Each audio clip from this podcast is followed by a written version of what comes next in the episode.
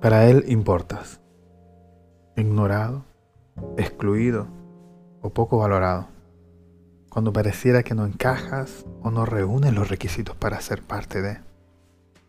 En una cultura exitista y muchas veces clasista, donde las expectativas se vuelven cada vez más altas y los cánones o estereotipos son inalcanzables, no hemos de extrañar el sentirnos marginados o excluidos. Vivir en constante lucha por ser aceptados es realmente desgastante. Más aún cuando tu esfuerzo por llenar el molde no da abasto, transformándote así en el blanco de críticas infundadas de aquellos que en su autoengaño pretenden ser jueces y señores de las normas de aceptación. Seguro más de una vez o en algún momento te has sentido así. Esto es solo una pequeña dosis de la que otros han recibido en grandes cantidades. ¿Cuánto daño puede llegar a causar el abandono, la indolencia hacia el prójimo? Nos basta solo salir de nuestro radio más cercano y ver cuánta decepción y frustración hay. Cuántos viven en situación de calle cuántos marginados y excluidos vagan sin destino y dirección. Muchos, en su indolencia, se preguntarán, ¿por qué no hacen algo significativo con sus vidas? Lo cierto es que en todo esto hay un principio. Nadie llega ahí porque quiere.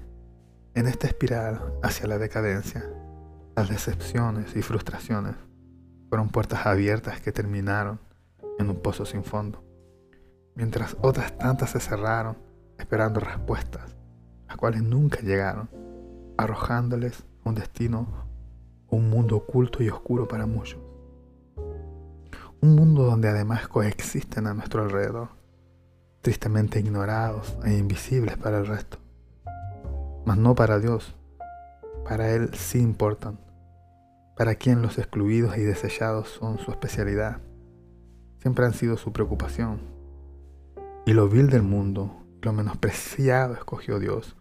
Una frase en la que muchos nos hemos de identificar. Entonces, ¿qué son nuestras capacidades nuestras credenciales para Dios? ¿Qué rol cumplen si su espíritu es quien nos guía? ¿No son estas las que en muchas ocasiones nos ciegan y nos hacen pensar que tenemos el control y que podemos dictaminar con un carácter selectivo quién debemos ir y a quienes no, a quienes debemos aceptar, quienes cumplen o llenan las expectativas y quienes no, impidiendo egoístamente el mover de Dios, es la inclusión. No es la falta de amor la que nos impide darnos a otros sin esperar nada a cambio. Nos damos en servicio a otros porque amamos, porque el carácter eterno e inmutable de nuestro Padre está en nuestras vidas porque de tal manera amamos que nos damos al igual que Él se dio. No es nuestra posición la que nos aferramos, la que nos impide despojarnos de nosotros mismos y hacernos siervos en obediencia hasta morir al yo. Mateo, en su capítulo 25, versos 35 y 36 nos dice, porque tuve hambre y me disteis de comer, tuve sed y me disteis de beber Fui forastero y me recogisteis.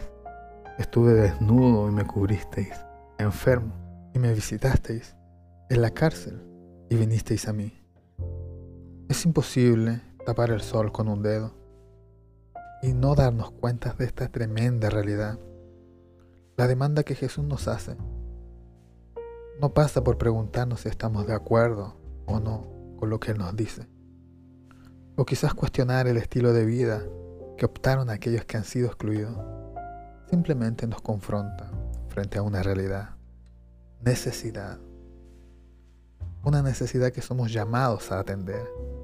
De nada sirve una buena retórica u oratoria si delante nuestro hay una gran necesidad a cubrir que requiere diligencia, la que centrados egoístamente solo en nosotros no podremos solucionar. De nada sirve decirle a tu prójimo, ve en paz, sáciate y cúbrete.